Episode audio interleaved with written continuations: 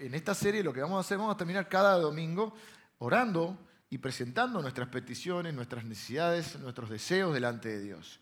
Y orando con fe, porque sin fe no podemos ni hacer, no, no tiene sentido, con fe y expectantes de que Dios va a sorprendernos con milagros y con cosas inesperadas para nosotros. Ahora también ocurre, y por eso tenemos que tener una teología sana, que hay oportunidades. Dios tiene, nosotros tenemos el derecho de peticionar a Dios, y Dios tiene el derecho de responder como quiere. Infinidad de veces nos va a decir que sí y va a hacer lo que nosotros le pedimos y a veces va a ser más de lo que le pedimos. Otras veces nos hará esperar. El domingo que viene vamos a hablar de cuando tenemos que esperar. No dice no, pero es más adelante. Ese es el momento que Dios considera. Y también como Dios puede decir que no. El problema es que muchos de nosotros tenemos una teología, por supuesto yo siempre parto de la buena intención que nos han enseñado, es que si vos tenés la suficiente fe, no tenés que aceptar un no como respuesta.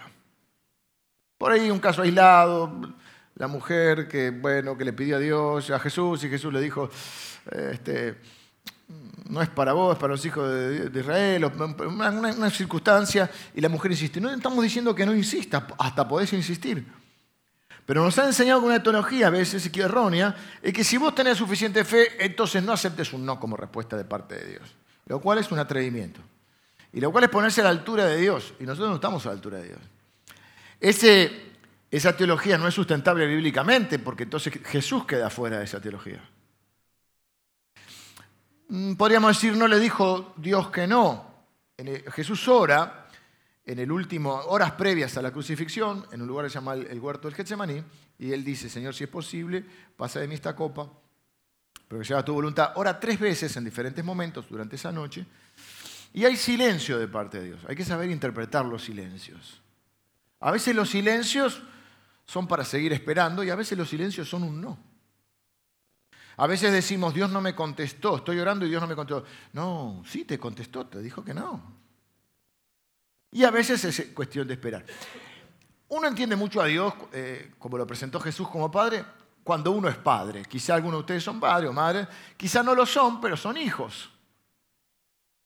Y a veces nuestro Padre, terrenal, o a veces nosotros como padres, hay cosas que decimos no por protección a nuestros hijos, porque sabemos lo que es mejor para ellos, y a veces no es un no definitivo, es un no por un tiempo. Eh, en general, bueno, por lo menos a mí, creo que a muchos de los que estamos acá, nos gusta manejar. Y ya a los 14 andábamos por ahí arriba de algún auto, que no se debería ser. Eran otros tiempos. Pero si tu hijo te dice que quiero manejar a los 14 años, te decís no. No, le decís no, o por lo menos en determinados ámbitos. Pero no es un no definitivo, no es que nunca va a poder manejar, no puede manejar a los 12 años. ¿Por qué? ¿Qué le falta a, esa edad? Madurez. Y hay cosas en la vida en las cuales Dios dice no, porque en determinado momento en la vida cristiana nos falta esa madurez para poder vivir y y manejar ciertas cosas. Entonces a veces es un no definitivo, a veces es un esperar. El domingo que viene quizá veamos de esperar. Hoy voy a hablar más fuerte, voy a hablar cuando Dios dice no. Porque a veces dice no.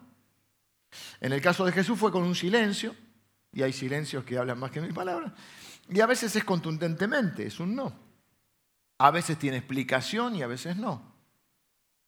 A veces nuestros hijos, yo trato de cuando digo no, de dar una explicación. No me gusta decir no y punto porque soy tu papá. Me gusta. A veces la entienden los hijos y a veces no, como nos pasaba a nosotros. ¿Y qué pasaba cuando nuestro padre nos decía no y no nos gustaba? ¿Qué hacíamos los niños?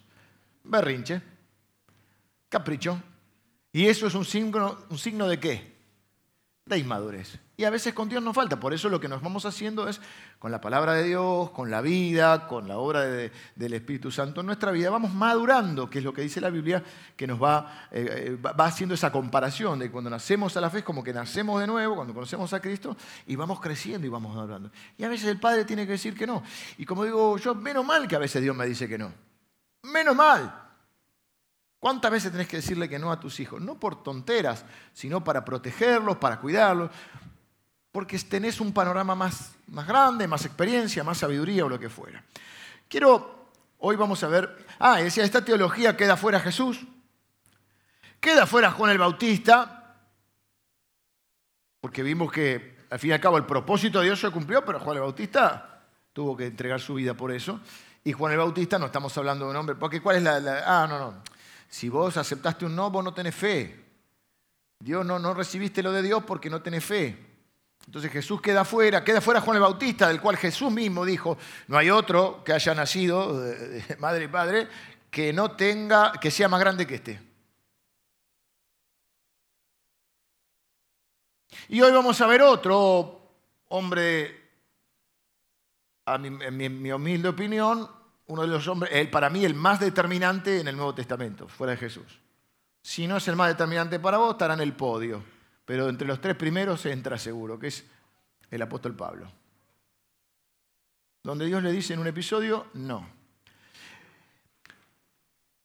¿No te preguntaste a veces, quizás en nuestra vida tenemos oportunidades que no entendemos por qué Dios dice no? Porque estás en una situación que sabes que Dios puede hacerlo, crees que puede hacerlo, pero Dios no lo hace. Le pedís que lo haga y no lo hace. Y a veces por ahí de repente en otra cosa más sencilla Dios lo hace. Hay gente que cada uno tiene su teología. Una vez se me enojaron porque dije este, algunos hermanos, porque yo dije, y bueno, viste, esa gente que va al shopping y dice, ay, señor, un estacionamiento al lado así no me mojo. Y el señor le da uno ahí. Yo digo, mira vos, el señor es vale parking del hermano. Pero si, ay, sí, yo no, no pongo en duda tu teología. Solo que digo, bueno, está, sostiene el universo con la palabra de su poder, está viendo las fuerzas del universo y dice, no, vamos a conseguir estacionamiento acá al hermano para que no se moje. Pero si vos crees que el Señor te consigue estacionamiento, eso, no, no, puedo discutir. Hay momentos que Dios contesta oraciones banales, triviales, ¿no? Señor, por favor, que arranque el auto.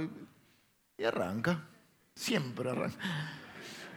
Ay, danos un día de sol para liturgia. Decimos, el Señor nos regaló este día de picnic. Sí, el Señor nos regala el sol. Pero capaz que hay otro que está orando para que llueva porque necesita que, que su campo... ¿Qué sé yo si el Señor que está sosteniendo el universo está viendo el picnic que hacemos nosotros, no? Para que jugamos un rato al fútbol. No lo pongo en duda. Lo que digo es, hay veces que parece que Dios contesta las oraciones, pero de repente, si tú esa gente, ay, sí, porque Dios a mí me justo no había más milanesa y fui a la carnicería y apareció el... Bueno, y de golpe no contesta tu oración por algo que realmente te hace sufrir. Porque tenés un dolor crónico, porque sufrís de unas migrañas que no te permiten a veces cumplir con un montón de cosas porque hay situaciones en, el ámbito, puede ser laboral, relacional, familiar, cosas que realmente son importantes, dan mucho más que, el estacionamiento. Y Dios no dice que no, no contesta. Y yo dije que tengo un amigo, no yo, ¿eh? no yo, no, no yo. Un amigo que muchas veces dice, pero si yo fuera Dios lo haría mejor. Estamos todos orando por una nena que está, por un ejemplo, ¿no? Nos ha pasado, que está enferma y vos decís, el Señor la tiene que sanar, tiene la vida por delante. Si yo fuera Dios, la sano, pum, testimonio, se convierte en todos los médicos. ¿Por qué no lo hace? Yo tengo un plan de evangelización, pero se ve que Dios no le... Yo digo, todo domingo. Dice, no, porque Dios me usa para sanidad. Bueno, si te usa para allá, no ores acá adentro. Anda al hospital. Andate al hospital, tenés todo lo enfermo ahí para practicar. ¿Por qué Dios no hace un milagro de sanidad hoy, domingo, 10 de la mañana? Ya son las 11, no sé qué. No, anda, este está de, adorno. De adorno nomás. No sé qué pasa con las pilas. ¿Ves? Dios, dame las pilas. Vamos Así termino temprano. Ahí van a hablar todos juntos. ¿Por qué no es un milagro de sanidad hoy en todos los hospitales del Gran Buenos Aires? Nos ponemos de acuerdo todos los pastores y Señor, bueno, que este domingo. Y no, dice la Biblia que a Dios le agradó salvar a los, a los cristianos por la locura de la predicación. Pero es un milagro en la 9 de julio y se acaba todo. No lo sé, yo lo haría así. Entonces vos decís, ¿por qué no sana a esta persona? Estamos toda la iglesia orando. Y porque Dios y a veces dice no. Y quiero que veamos juntos el caso de, Pablo, porque seguramente todos los que estamos acá tenemos alguna cosa en la cual venimos orando y por ahí Dios no contesta. O lo que es peor, no es que no contesta, te dijo que no. Y no le encontramos mucho sentido. Una situación, entonces decimos, Señor, estoy orando por esto, sé que puedes hacerlo. Realidad estoy orando para que quieras. Porque uno dice, yo sé que Dios puede, no sé si quiere. Dios quiere, a ver, pero hay veces que no.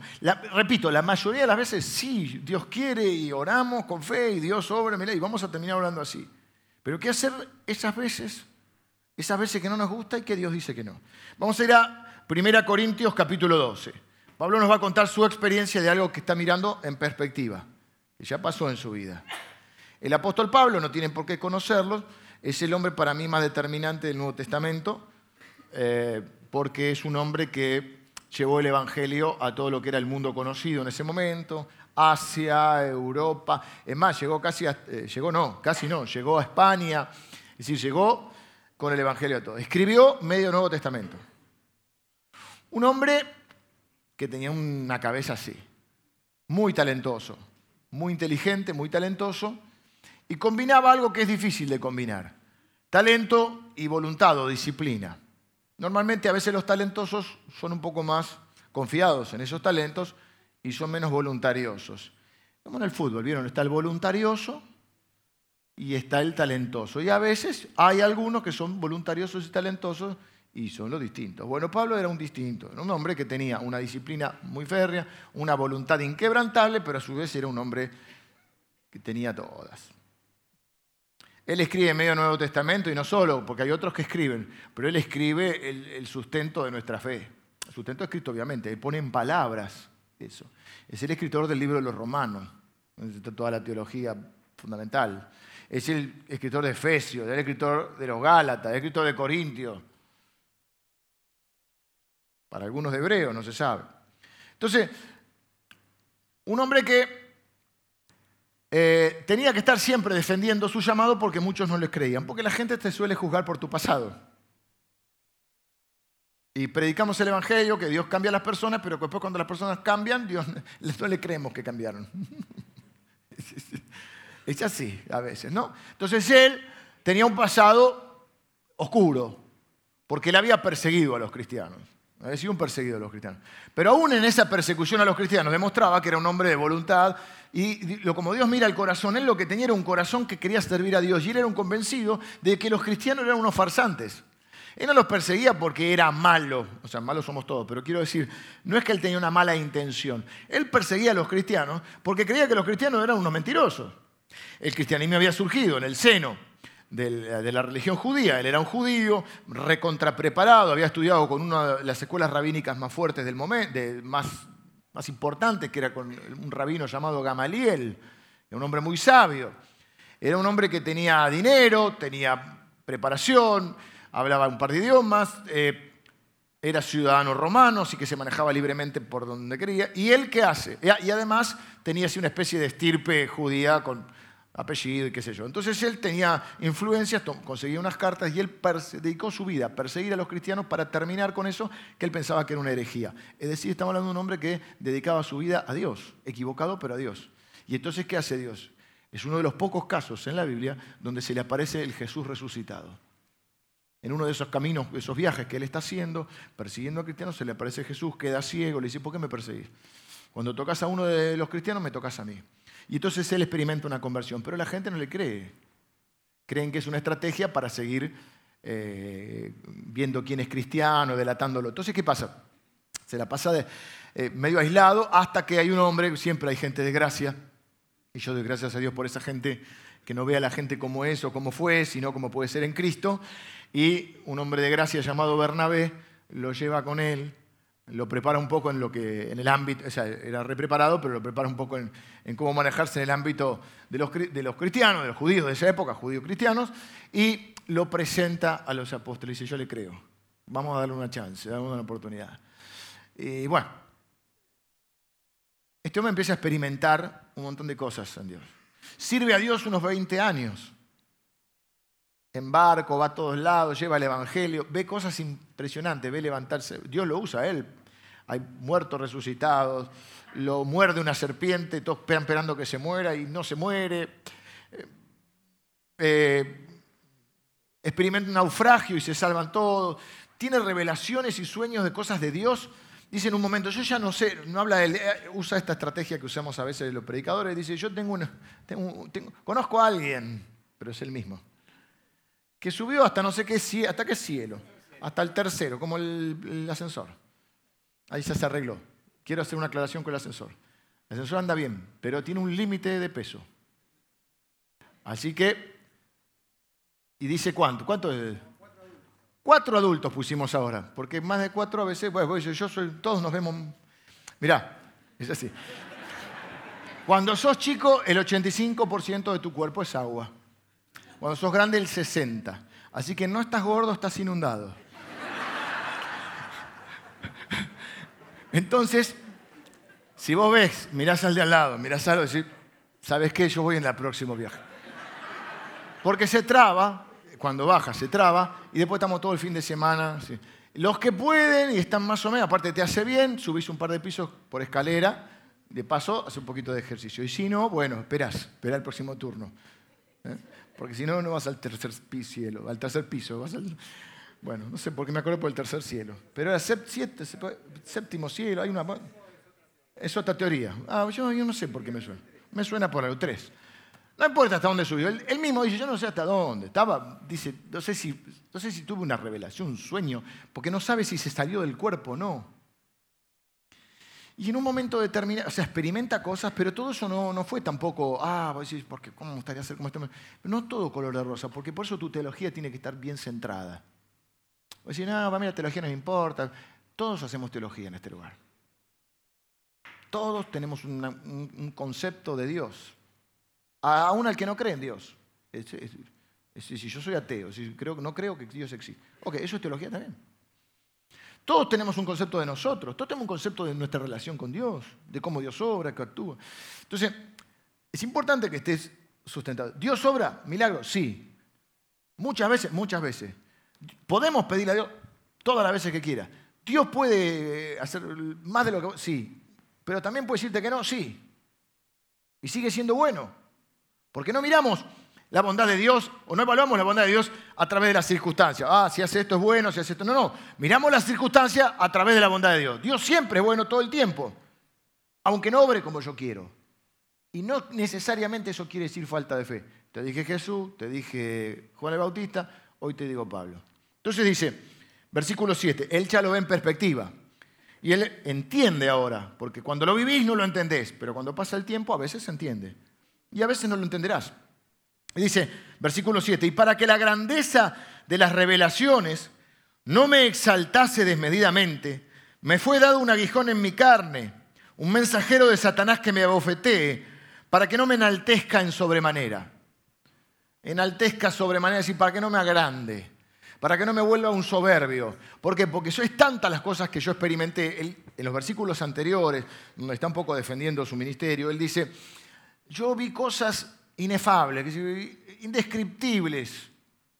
Cosas que no puedo poner en palabras, no sé si salía del cuerpo, no, pero es más, en un momento él dice que, en otro pasaje él dice que eh, experimentó tanta, en esas visiones o revelaciones que tuvo, o experiencias sobrenaturales, no sé cómo llamarlas, que él no, que estaba en duda, no quería volver.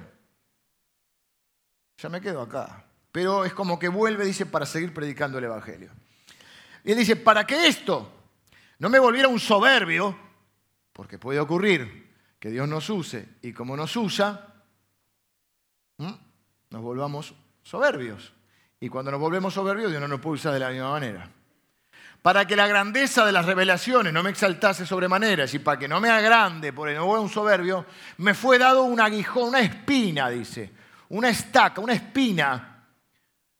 Ahora, es un versículo difícil y es una teología difícil que tenemos que hacer, porque si hay alguien que merecía, en mi opinión, que Dios le respondiera una oración, es Él. Pero, y en este caso vamos a ver que Dios le dice que no. Pero además, dice que es un mensajero de Satanás que lo bofetea. Si es algo que le fue dado, que hay intervención satánica, que Dios no solo lo permite, primer punto lo permite, segundo, Dios lo usa. Lo usa para qué? Para su propósito. ¿Y cuál era el propósito? Que Pablo siguiera sirviendo a Dios con la humildad necesaria para que pudiera ser usado por Dios. Porque si él se volvía un soberbio, ya Dios no lo iba a poder usar. Y eso puede ocurrir, no puede ocurrir a cualquiera de nosotros. Mucha gente empieza bien y termina mal. Y a veces pasa que es que termina mal no porque le empieza a ir mal, sino porque le va demasiado bien. Yo tenía un profesor en el seminario que decía, Dios nos guarde de los fracasos, pero más nos guarde de los éxitos. A veces hay que saber sobrellevar ciertas cosas. Así que este hombre que pasó de perseguidor a perseguido y que tenía experiencias increíbles, pero no fue fácil todo para él. También naufragó, lo mordió una serpiente. En otro pasaje eh, describe un poco algunas de las cosas que tuvo que vivir. Dice que fue tres veces azotado con vara. Te azotaban 40 menos 1, 39, porque pensaban que si, te azotaban 40 y te morías era asesinato. Hasta 39 no. Se murió, no sabemos qué le pasó. Encarcelado, apedreado y dado por muerto. Y lo tiraron fuera de la ciudad pensando, ya está, lo matamos. Y ahí no sé cómo reavivó. no estaba muerto. Y tampoco estaba de parranda, estaba, estaba desmayado. Entonces vos decís, no, porque yo quisiera ser compadre, quisiera que Dios me use, pero si viviéramos alguna de estas circunstancias, por ahí nos estaríamos planteando, pero ¿cómo puede ser, Dios, yo que te sirvo? No, no, si tenés suficiente fe, ¿cómo vas a ir preso? No, Pablo. Que venga un ángel y habla acá, como pasó el domingo pasado, vimos con, Juan el Bautista. Todas nuestras enseñanzas las pueden eh, bajar la aplicación de la iglesia y ahí están, ya a partir de mañana ya se sube también la de hoy. Si a mí me dijera Pablo, Señor, sacame esta espina, no hay ningún problema, Pablo, ¿cuál es la recompensa? ¿Sabes qué? Si yo fuera Dios, yo no, un amigo mío, fuera Dios diría, ok, Pablo, hiciste todo esto por mí, 20 años sirviéndome incondicionalmente. Digo, mezcla o, combina talento, capacidad, una cabeza así, con una voluntad férrea. No es que lo apedrearon y dijo, ay, no, no, no, no, no predico más. No, se levantó de ahí, vamos, tengo que volver a predicar. O sea, una vuelta lo descolgaron de un, muro, así, para que escapara, para que no lo agarraran. O sea, un hombre que vive todo esto, y si vos decís, bueno, si uno fuera Dios, dice, bueno, ¿sabes qué, Pablo? Te quedan estos años de tu vida, quiero que vivas la vida dorada, eh, que sean los años dorados de tu vida, que coseches lo que sembraste, así que yo te voy a honrar y, bueno, te voy a sacar esa espina. Pero no es lo que ocurrió. Así que es un texto complicado. Dice, esto me fue dado, Dios lo permitió y lo usó para evitar que yo me vuelva un engreído. Quizá muchos de ustedes, hablo de esto porque quizá muchos de ustedes tienen una espina. Quizá Dios te consigue estacionamiento. Qué bendición que tenés. Pero por ahí tenés una espina. Por ahí hay algo que te hace sufrir. Por ahí hay algo que orás y Dios no contesta. O lo que es peor, dice que no. Y él va a decir ahora que tres veces oró por esto. Dice, versículo 8, respecto a lo cual, a esta espina que tengo clavada, tres veces he rogado al Señor que lo quite y me ha dicho, o sea, el Señor le respondió, no es que no le respondió, le respondió y le dijo, bástate mi gracia, porque mi poder se perfecciona en tu debilidad. ¿Cuál era la espina? No sabemos. Hay diferentes teorías, quizá ustedes, algunos de ustedes las pueden saber, quizá otros no. Una de las teorías es que era un problema en la vista, porque él tenía a alguien que le escribía las cartas, le escribía cartas a esto que estamos leyendo, es una carta que le escribe a una iglesia en Corinto, una ciudad. Y él tenía eh, amanuenses, se llamaban, que eran los que les escribían las cartas. A veces el saludo final él lo ponía con sus manos. Entonces decía, mirad con cuán grandes letras os escribe. Parece que la parte que escribía él escribía con unas letras así, como las que yo tengo en el celular. Entonces esto lo escribió él. Entonces se cree que por ahí tenía un problema en la vista. Lo cual es una gran espina la que vos tenés que andar, subirte un barco, bajar acá, predicar acá, andar esquivando a los que te persiguen. Eh, una dificultad motora es complicada, pero la vista si él estaba perdiendo la vista era algo muy, muy difícil. Otros creen que era un problema en la piel también. Por una ocasión donde él dice, cuando yo estuve con ustedes, había una prueba en mi cuerpo y ustedes no me rechazaron a pesar de esto, como que podría ser algo desagradable. No se olviden que en esa época había lepra. No digo que Pablo tuviera lepra, ¿no? Pero digo que estaba todo el mundo eh, como alerta de, de no contagiarse con ciertas cosas y por ahí Pablo pudiera tener algún tipo de enfermedad en la piel un poco desagradable y que haría que mucha gente no lo recibiese o no se acercase. No sabemos cuál es la, sinceramente son eh, especulaciones, pero había algo que lo hacía sufrir, algo sobre lo cual él le pidió a Dios, aparentemente en su cuerpo. Y lo loco es que Dios lo usó a él para sanar a otros. O sea que él sabe que Dios lo puede hacer. No es que él tiene dudas si Dios lo puede hacer. Él sabe que Dios lo puede hacer. Dios lo usó para, para que, o a través de él, digamos, Dios obró en la vida de otros y ahora le está pidiendo que haga lo mismo en su vida y Dios le dice, en este caso no, en este caso mi gracia te va a ser suficiente. Y vos decís, pero este hombre dejó la vida, eché 20 años, sufriendo todo lo que sufrió, sigue predicando. Cuando dice que oró tres veces, no está diciendo literal tres mira, me levanté a la mañana, puse el agua para el mate y dije, Señor, sácame la espina. Pasó la mañana, fui a trabajar, al mediodía paré para comer algo, dije, Señor, gracias por los alimentos, sacame esta espina. Caramba, no pasó nada. A la tarde llegué a casa, antes de acostarme, me arrodillé al lado de la cama, oré, dije, Señor, sácame esta espina. No, cuando él dice que oró tres veces, suplicó, rogando, él son tres periodos de tiempo en su vida. Es cuando vos decís, yo voy a apartar un tiempo de mi vida para orar por esto. Incluso los cristianos muchas veces eso lo acompañamos de el ayuno, que es una disciplina bíblica y cristiana. El Señor Jesús ayunó, muchos hombres de la Biblia, y se nos enseña que se puede acompañar eh, la oración con el ayuno. Hay ayuno de un día, mediodía, una semana, 21 días, etc. Hay que saber hacerlo y hay que informarse, sobre todo si es un ayuno largo, por ejemplo, 21 días, cómo entregar ese ayuno, se dice, cómo cerrar, cómo salir de ese ayuno sin dañar el físico. Se puede hacer tranquilamente, pero hay que saber hacerlo y hay que ir eh, increciendo, no es que de un día yo voy a orar 40 días, bueno, para, empezar con algo, empezar con cuatro horas. Hay diferentes tipos de ayuno, a veces privarse de algo. Pero ¿qué quiero decir?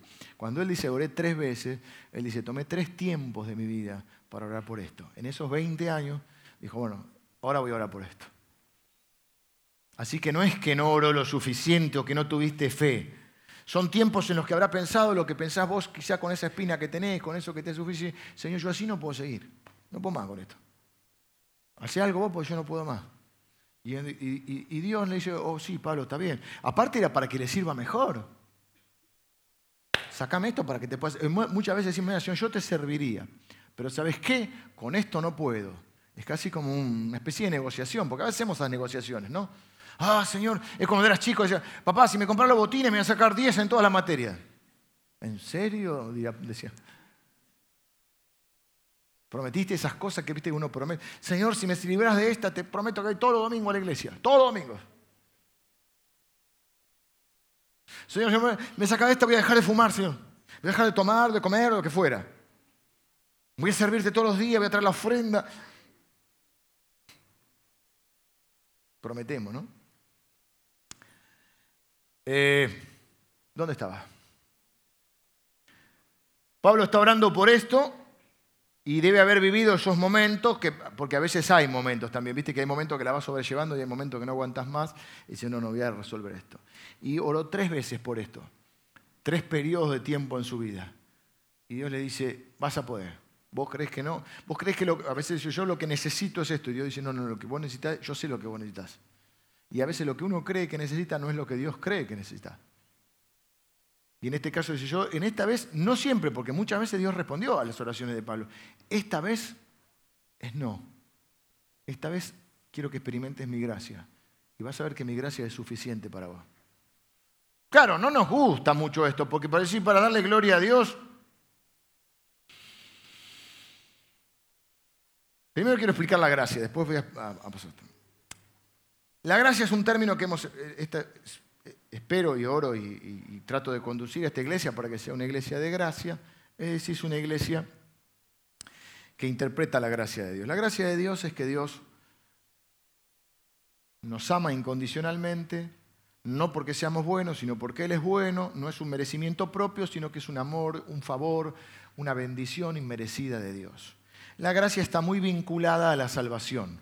Es uno de los conceptos claves que el propio Pablo nos explicó tanto en Efesios como en Romanos, diciendo, Efesios y Romanos son iglesias a los que él escribía, a los romanos, y él dice, porque por gracia sois salvos por medio de la fe, esto no de vosotros, pues es un regalo de Dios. Es decir, somos salvos no por lo que hagamos, sino por lo que Cristo hizo.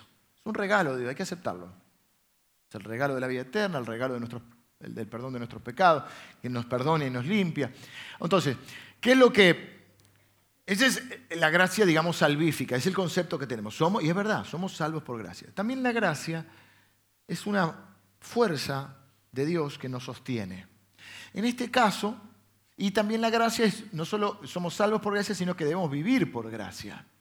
Es decir, vivir confiándose en esas fuerzas de Dios. En este caso, la gracia de Dios significa cuando vos no tendrías fuerzas para levantarte, pero te levantás igual y vas a trabajar igual, porque Dios te da una fuerza especial porque si fuera por vos no te podés levantar de la cama. Es una gracia para cuando las cosas no salen como esperás, volvés a la noche a tu casa, nada cambió alrededor, pero vos te mantenés avanzando en la dirección que Dios tiene para tu vida o te mantenés confiando y seguís sirviendo a Dios, seguís creyendo y, esas veces que vos lo ves en tu vida o lo ves en la vida de otro y decís, ¿cómo esta persona, yo no deseo lo que esta persona está viviendo, cómo puede mantenerse fuerte, cómo puede mantenerse sólido? ¿Y qué te va a decir la otra persona? Obviamente si es un cristiano es por la gracia de Dios. Cuando mirás atrás en tu vida y decís, yo no sé cómo atravesé esto y no tomé otra determinación, es por la gracia de Dios. Lo que ocurre es que muchas veces nos gusta ver o darle la gloria a Dios, porque Él va a decir ahora, después, me voy a gloriar en mis debilidades. Pero a nosotros nos gusta gloriarnos en la fortaleza. Es decir, nos encanta cuando un famoso dice que es cristiano. Viste que fulanito dijo que, oh, ya ponemos, si un cantante, un deportista, o, nombra a Dios, nosotros ya se convirtió. Y yo a veces digo, mm, no estoy juzgando, solamente oro para que si se convirtió, si va a decir que es cristiano, que lo sostenga. Porque veces bendice y oran por uno y otro que se convierte. Y si después sigue viviendo como vivía antes, voy a decir, a veces no sé qué, ¿no? Es peor. Ahora, está bien, nosotros no estamos jugando a nadie, aparte me parece eh, bueno porque son personas que por ahí tienen la oportunidad de difundir el Evangelio. Pero digamos, nos gusta cuando hay gente que, eh, que eh, es, podríamos decir, exitosa o, triunfante en sus triunfos y dice, mirá, Dios. Y incluso nos gustaría por ahí a nosotros también, ¿no? Y nos va bien, y entonces decimos, ah, ah, ah, para el Señor. ¿Viste? ¿Te aplauden algo?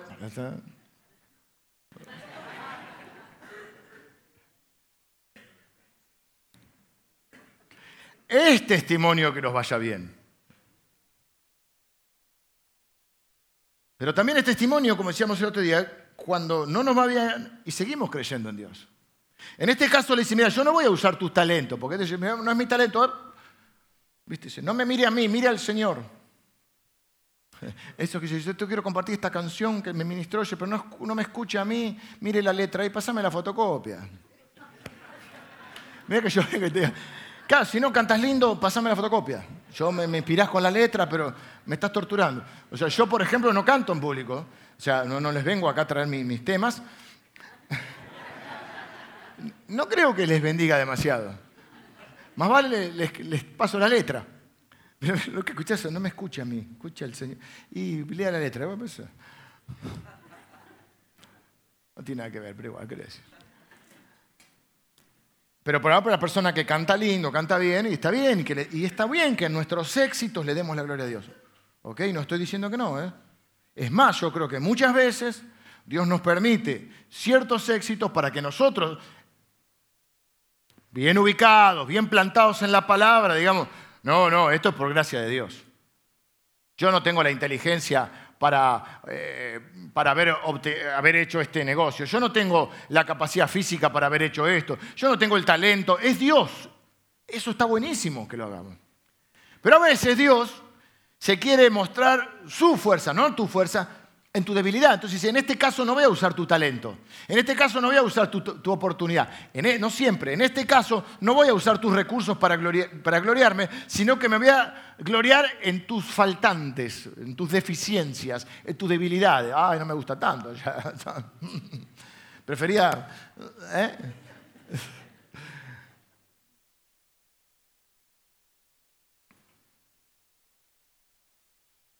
En este caso voy a aprovechar tu incapacidad, tu falta de recursos, los que algunos consideran un fracaso, y yo me voy a llevar la gloria. Miren, eh, en el primer servicio recordé este, este ejemplo, para poner.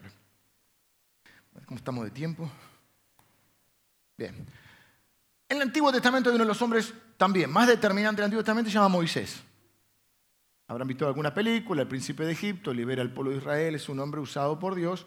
En un momento determinado, él es un exiliado, había sido príncipe de Egipto, es un exiliado por matar a un hombre porque lo agarró del cuello, porque tenía un temperamento muy fuerte. Ahí también está la gloria de Dios, ahora lo vamos a ver. Porque si él hubiera sido, la Biblia al final de su vida dice, y Moisés fue el hombre más manso de la tierra. Agarró un tipo del cuello. ¿Cómo serían nosotros, no? No es que seamos muy buenos, que los otros son muy malos, decía uno.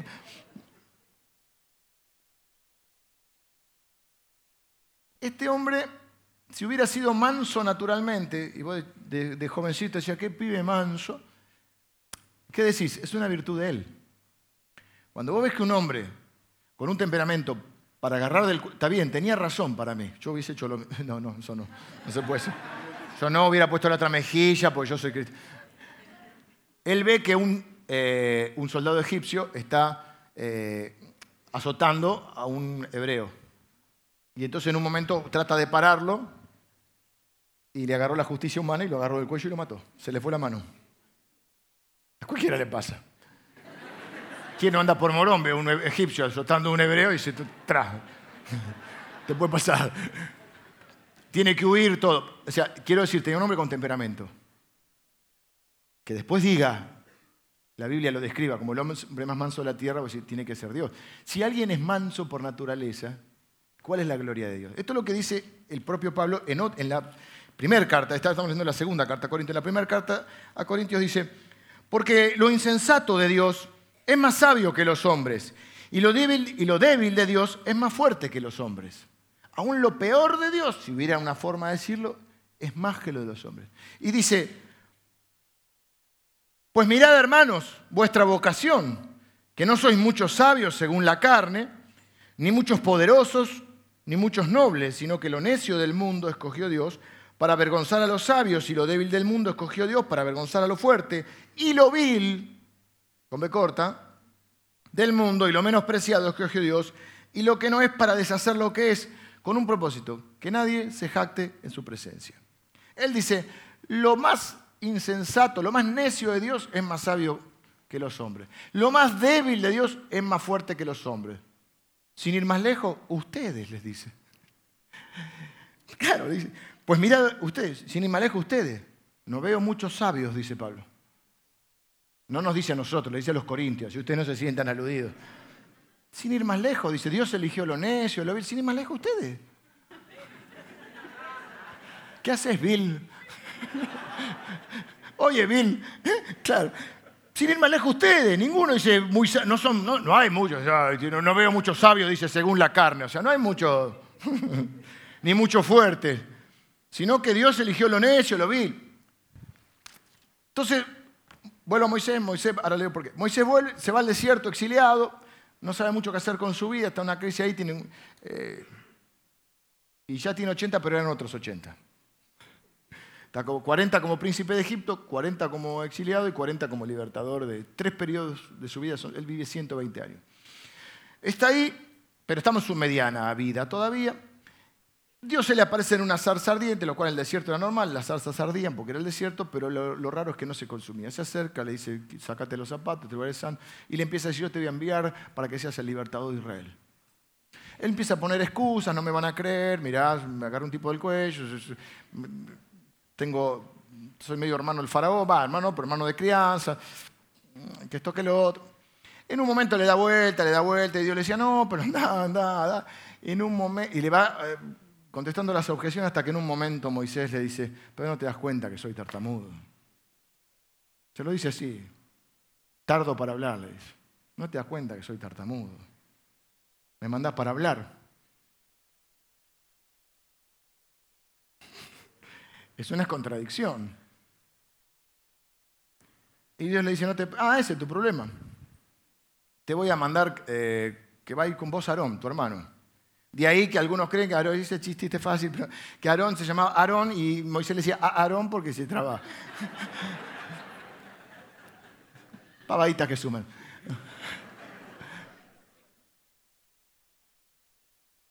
Y Aarón habla de parte. Ahora, la autoridad la tiene Moisés. Entonces tira la vara, una vara que tenía en la mano. ¿Qué tenés en la mano? Un palo. Tira el palo, se convierte en serpiente, agarrarlo así por la cola, se vuelve a hacer. Y con él eso abre el mar rojo, hace un montón de milagros. La autoridad la tiene él, pero el que habla es Aarón. A tal punto la autoridad, esto tenemos que entender la autoridad nosotros. Dios respeta mucho la autoridad. Siempre hay que ser respetuoso con todo. Yo donde voy a un lugar, me voy a predicar a un lugar me invitan a un lado, ¿quién es la autoridad acá? Yo me sujeto a la autoridad. Yo no voy a hacer lo que yo quiero. Invitan a predicar, ¿cuál es el tema? ¿Qué necesitas? Yo voy a servir, a bendecir y a ponerme bajo autoridad. Pero nosotros siempre creemos que tenemos una idea mejor. Aarón también le pasó. Aarón, y el hermano, Aarón era hermano de Moisés. Tenía una hermana, llamada Miriam o María, según la traducción, pero es el mismo nombre. Y en un momento dijeron, si Dios habla por nosotros, ¿para qué necesitamos Moisés? ¿Sabes qué pasó? Se quedaron mudos. Y tuvo que ir Moisés a interceder. Che, estuvieron mal los chicos, son mis hermanos.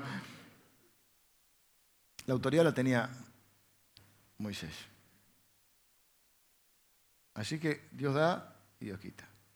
Pero lo que quiero oír, este es el punto, que Dios contesta las objeciones, Dios lo suple con Aarón, pero no le quita la tartamudez. ¿No era más fácil si quería infundir fe en Moisés, la zarza, el despliegue, tanta serpiente? ¿No era más fácil decir cuál es el problema? No, no, que para decir una palabra estoy media hora, hace así y le saca la tartamudez. Y no le saca la tartamudez. Porque su poder se perfecciona en nuestras debilidades a fin de que nadie se jacte en su presencia y diga, es por mí. Qué idea buena tuvo Dios de salvarme a mí porque yo soy muy útil. Y como el que se, se pone soberbio porque tiene un don. ¿Y quién te dio el don? Te lo dio Dios. Así que no estás haciendo nada de más cuando haces así. Estás haciendo lo que tenés que hacer. Estás diciendo, no, es de Dios. O alguien va a creer que es algo. Nosotros no predicamos la autoestima, no, no yo, predico la identidad en Cristo, es otra cosa. No, porque yo soy necio, no, vos no, sí, sos necio. Y vil. Pero Dios se glorifica en nosotros. A veces se va a glorificar en nuestros éxitos, se va a glorificar a través de nuestros talentos rendidos a Él, nuestro esfuerzo, nuestra disciplina, nuestra voluntad, nuestras capacidades, que por cierto nos ha dado muchas, y esta es una iglesia llena de gente talentosa, y a veces se va a glorificar en nuestra vida. Yo no sé cómo esta persona puede seguir adelante, o no, no sé cómo Él puede ser tan manso, porque yo lo conozco y Él no es así. Tiene que ser Dios. Y siguió siendo tartamudo. A veces no es que Dios te va a hacer fuerte en algo, sino que Él va a mostrar su fuerza en tu debilidad. Así que acá hay un aviso para lo que te suceda en el futuro, hay una explicación para lo que te ha sucedido en el pasado y un consuelo para lo que te sucede en el principio, en el presente. Dios a veces se hace fuerte en tu debilidad.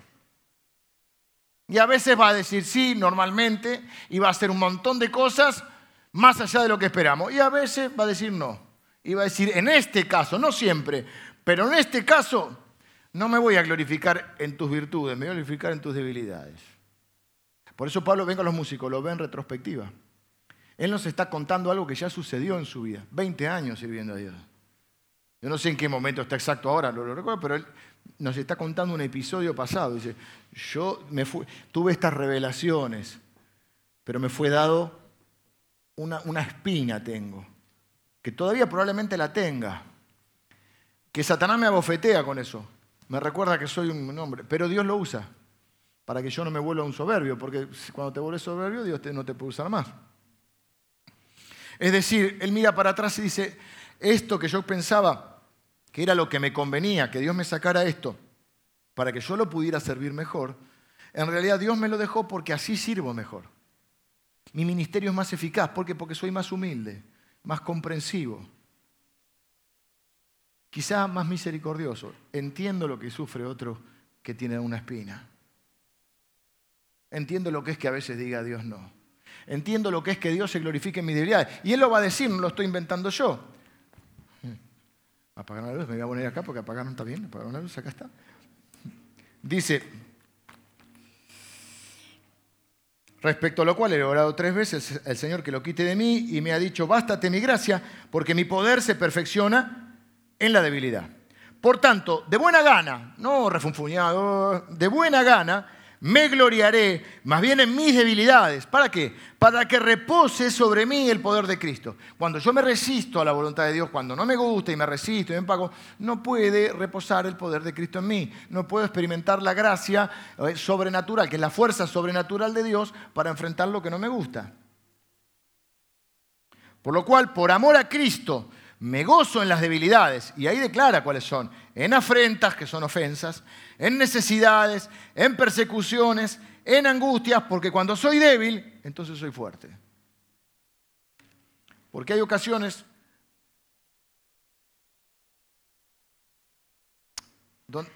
donde solo en esas ocasiones yo voy a poder experimentar la fuerza de Dios. Y voy a conocerlo a Dios de otra manera, porque a veces se lo conocen los éxitos, pero ¿cómo se lo conoce a Dios en los fracasos? La perspectiva de Pablo cambió con el tiempo. Quiero decir una cosa más y termino. Muchas veces la gente dice el tiempo cura las heridas. Yo diría, a veces el tiempo cura. Hay heridas que el tiempo cura. Hay otras que no. Que no las cura el tiempo. Hay gente que está herida o amargada o sufriendo por algo que, vivió hace 20 años o hace 30 años y no lo puede superar. O sea que hay veces que el tiempo no cura las heridas. Lo que estoy seguro es que Dios cura las heridas. Porque vino a sanar a los quebrantados de corazón. O sea que tiempo, más la obra de Dios, cura las heridas. Y a veces hace falta que pase el tiempo, porque cuando pasa el tiempo, lo que cambia es nuestra perspectiva. La perspectiva es la forma de mirar las cosas, ¿no? Aquí tengo varios arquitectos, por acá varios. O sea, eh, es, yo nunca pude dibujar en perspectiva. Las patitas del animal siempre me salen las cuatro. Los muebles, ¿viste? La perspectiva es también desde dónde mirás las cosas, ¿no? Entonces, por ejemplo, ustedes me ven ahí y un día vienen acá y se ve distinto, ¿no? Y quizá en la perspectiva algunos de ustedes dicen, no, si yo hubiera estado en, el lugar de Leo, esta parte la hubiera hecho así, esto no hubiera hecho esto así, acá, después te para acá y no te sale una palabra. ¿Querés contar testimonio Señor, no estoy diciendo que no haya un montón de, de predicadores, digo que depende de dónde estás. Si yo fuera Dios, ¿qué dije? Lo haría de otra manera. ¿Por qué? Porque yo tengo la perspectiva de acá, pero Dios tiene otra perspectiva. Y el tiempo también es una cuestión de perspectiva. Cuando yo lo estoy viviendo, ahora decir me gozo en las debilidades, no tengo ganas de gozarme ninguna debilidad. No me gozo nada.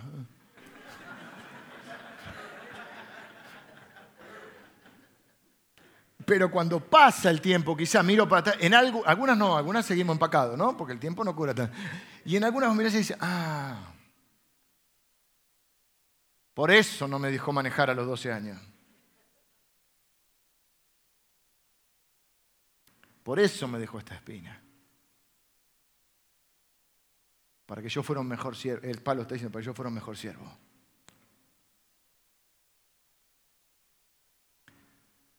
La fe es lo que te ayuda a tener la perspectiva. Porque la fe la necesitas para cuando no entendés. Porque si entiendo, no necesito fe. Cuando no entiendo por qué Dios, no lo entiendo Dios. Entonces dijimos hace algunos domingos en la otra serie, Recordá lo que Dios hizo en el pasado cuando no estés muy seguro de lo que Él está haciendo en el presente. La fe es confiar que Dios sabe, Dios está en control. es bueno todo el tiempo. Y no evalúo su bondad de acuerdo a las circunstancias. Si me va bien es bueno, si me va mal es malo, si me va bien es poderoso, si me va mal no es poderoso. No, yo evalúo las circunstancias por el lente o la perspectiva de que Dios siempre es bueno todo el tiempo. Cuando dice sí y cuando dice no. Y a veces con el tiempo lo entenderé. ¿Y por qué Dios? Miren, algunos de ustedes no hubieran conocido a Dios si no se hubieran enfermado. Algunos de ustedes no hubieran conocido a Dios si no hubieran tenido un accidente. Algunos de ustedes no hubieran conocido a Dios si no hubieran tenido un fracaso matrimonial. Algunos de ustedes no hubieran disfrutado, a veces, porque a veces Dios dice no, a veces dice espera y a veces yo creo esto en un contexto bíblico, no hay un versículo que lo diga, pero en un contexto que a veces Dios no te da algo porque tiene algo mejor. Y vos le estabas pidiendo algo, pero que Dios no te lo dio, pero después te da algo mejor. ¿Y lo entendés con qué? Con el tiempo. Y mientras tanto, la fe. Porque la fe lucha con las circunstancias y con el tiempo. El domingo que viene quizá hablemos de cuando hay que esperar. Pero estamos hablando de cuando hoy es un no. Ahora, qué bueno, a mí también me alienta que a Pablo, este hombre que, que uno no podría ni estar ni compararse, Dios le dijo que no. Entonces me puede decir que no a mí también. Pero fíjate cómo lo tomó Pablo. Me glorío en las debilidades. Me gozo de buena gana en las imposibilidades. Porque también en esas circunstancias vi cómo las fuerzas de Dios me sostuvieron. Hay un montón de cosas que hoy no las entendés. Hay hermanos aquí que han tenido que venir de otros países. ¿Y por qué? Y quizá conocieron a Dios en este país. Quizá tuvieron un mejor futuro para sus hijos. No sé. Yo no soy Dios, pero Dios sí, mi fe es que Dios sabe. Así que voy a terminar orando. Y ya estoy en hora, así que tengo que terminar orando. Primero vamos a orar como dijimos. Vamos a orar para que vamos a presentarle nuestro deseo a Dios, nuestra petición, sean conocidas vuestras peticiones delante del Señor con toda oración y súplica. Así que nosotros oramos. Dice la la oración del justo puede mucho. Y vamos a decir, Señor, esta es nuestra voluntad, esta es nuestra espina, nosotros oramos. Y es más, algunos de ustedes hasta pueden iniciar un tiempo de orar por una situación que les aflige. Quiero decir, no solo hoy, orar durante un tiempo. Algunos de ustedes pueden incluso ejercer alguna, eh, ejercitarse en la disciplina del ayuno también. Porque no hay que orar con culpa, se puede orar. Sabiendo que Dios va a decir a veces sí, a veces no va a esperar y a veces va a decir no. O a veces habrá un silencio que habrá que saber interpretar. Pero sigue siendo Dios, sigue siendo bueno. Y mejor que lo malo que nos está pasando es la bondad de Dios. Y la bondad de Dios es siempre. Así que primero voy a orar para que presentemos juntos nuestras peticiones. Así que con fe, porque si no, no, no, no sirve para. Con fe, si no, es imposible. Vamos a creer Señor, en el nombre de Jesús, oramos, presentamos nuestras peticiones, nuestros deseos, nuestras necesidades delante de tu trono. Ahí donde está, eh, hágalo usted. Yo no puedo saber cuál es su necesidad. Usted diga, Señor, yo te pido esto. Señor, esta es mi necesidad. Ahora ahí donde está. Oramos juntos, Señor. Nos unimos para presentarte nuestras necesidades sabiendo que tú eres un Dios de gracia. De tu trono salen favores inmerecidos para nosotros, Señor. Así que en el nombre de Jesús Estamos presentando los problemas de salud, los problemas relacionales, los problemas laborales, los, problemas económicos, los sueños que tenemos, las inquietudes, las angustias, los dolores, lo que hay en nuestra vida que nos aqueja, aquello con lo cual soñamos, Señor, nuestras peticiones, ponemos todo delante de ti, Señor, delante de tu altar, confiados, sabiendo de tu misericordia, de tu poder y de tu bondad, Señor, y de tu amor para con nosotros, sabiendo del poder que hay en la oración y en la fe. Señor, conociendo tu gracia y tu misericordia. Así que te pido, Señor, que obres en favor de mis hermanos. Padre, nos comprometemos a que si tú respondes, Señor, en esta semana, no lo vamos a atribuir a la casualidad, no lo vamos a atribuir a nuestros recursos, no lo vamos a atribuir a nuestras virtudes, ni a, ni a ninguna otra persona. Lo vamos a atribuir a ti, Señor. Lo que recibamos como bendición lo vamos a atribuir a ti. Te vamos a dar la gloria, Señor, en nuestras victorias, en nuestras oportunidades, en nuestros éxitos, en nuestras bendiciones. Así que, Señor, yo proclamo eh, tu favor y tu poder en este lugar para hacer todas las cosas más allá de lo que nosotros pedimos o entendemos.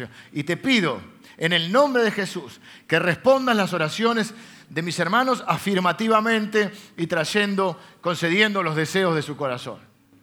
Padre, en el caso de aquellos, que tu respuesta sea no. Danos la fe y la perspectiva para gloriarnos en tus no, en nuestras imposibilidades, en nuestras debilidades, Señor.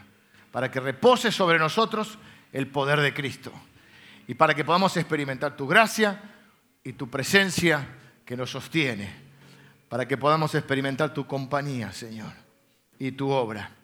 Señor, y para que sobre todas las cosas se cumplan tus propósitos en nuestra vida.